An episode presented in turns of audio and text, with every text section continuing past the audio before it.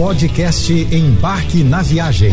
Fique agora com as melhores dicas, destinos e roteiros para sua diversão fora de casa com Naira Amorelli.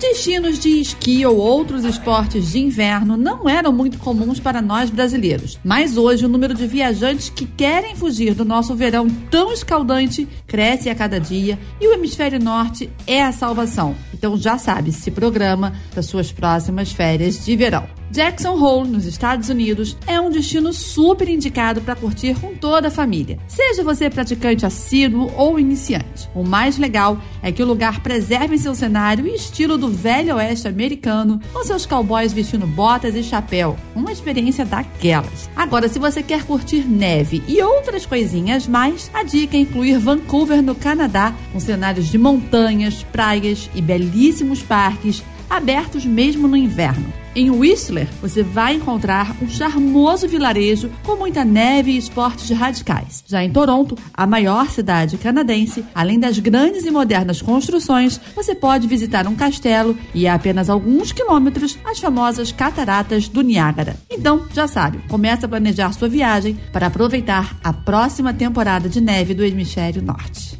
Sem saída para o mar, o Laos, no sudoeste asiático, esteve isolado do mundo durante décadas. Apenas no final do século passado, o país abriu suas fronteiras, revelando uma atmosfera que pairava sobre a antiga Indochina, onde as tradições francesas se misturavam ao exotismo asiático, com seus monges, arrozais, riquíssimos templos e, claro, os tuk-tuks.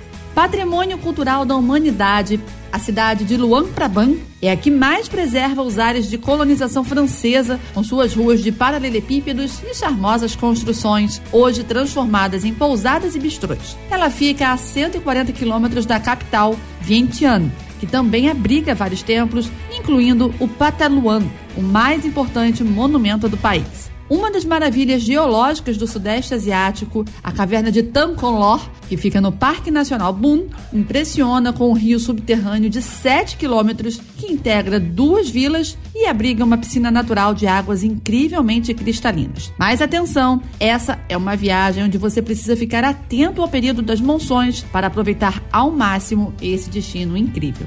Destaque de um cenário que todo viajante que vai à Itália e quer conhecer de pertinho a Torre de Pisa é uma atração simples de ser visitada, sendo um passeio que cabe facilmente numa manhã ou numa tarde para quem está hospedado em Florença. A visita externa à torre é gratuita mas se você quiser ir comprar o ingresso com bastante antecedência, você pode inclusive entrar e subir na torre. Entrar e subir na Torre de Pisa acrescenta um componente lúdico ao passeio. Não é obrigatório, claro, suba apenas se você quiser experimentar uma leve tontura subindo uma espiral inclinada também exercer o privilégio de estar dentro de um dos monumentos mais famosos do planeta. Os lugares são limitados. Até bem pouco tempo atrás, apenas 30 visitantes eram admitidos na torre ao mesmo tempo, e por isso os ingressos são vendidos com horário marcado, ou seja, se você perder a hora, não sobe.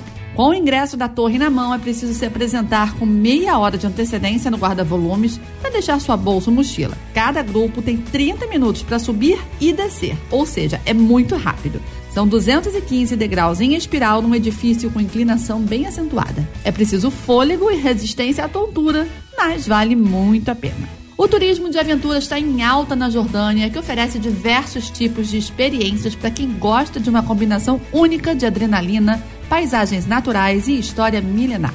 Que tal se aventurar em veículos 4x4 para reconstruir a jornada do Imperador Adriano de norte a sul da Jordânia, passando pelas cidades bíblicas e pelas fortalezas dos legionários? Ou ainda partir em uma caravana em camelos para reconstruir as viagens de Lawrence da Arábia nos desertos em uma semana de viagem e acampando todas as noites em um lugar diferente. Pois é, parte desses cenários pode ser feita em locomotivas a vapor da Primeira Guerra Mundial, iguais às que foram atacadas pelas forças da Grande Revolta Árabe no século passado. Outra ideia é recriar as antigas rotas das especiarias, da seda e do incenso que passam nas colinas de Petra, Amã e da região norte. Ou então fazendo um passeio a cavalo de quatro dias pelo deserto do leste, parando para descansar em castelos islâmicos e parques de caravanas. Os entusiastas da natureza têm muitas opções na Jordânia também, tá? Como as florestas nas colinas do centro da Jordânia ou o profundo vale de Rif. O Mar Vermelho, em Aqaba, por exemplo, é um lugar ideal para mergulhadores e outros entusiastas de esportes aquáticos. Você ouviu o podcast Embarque na Viagem.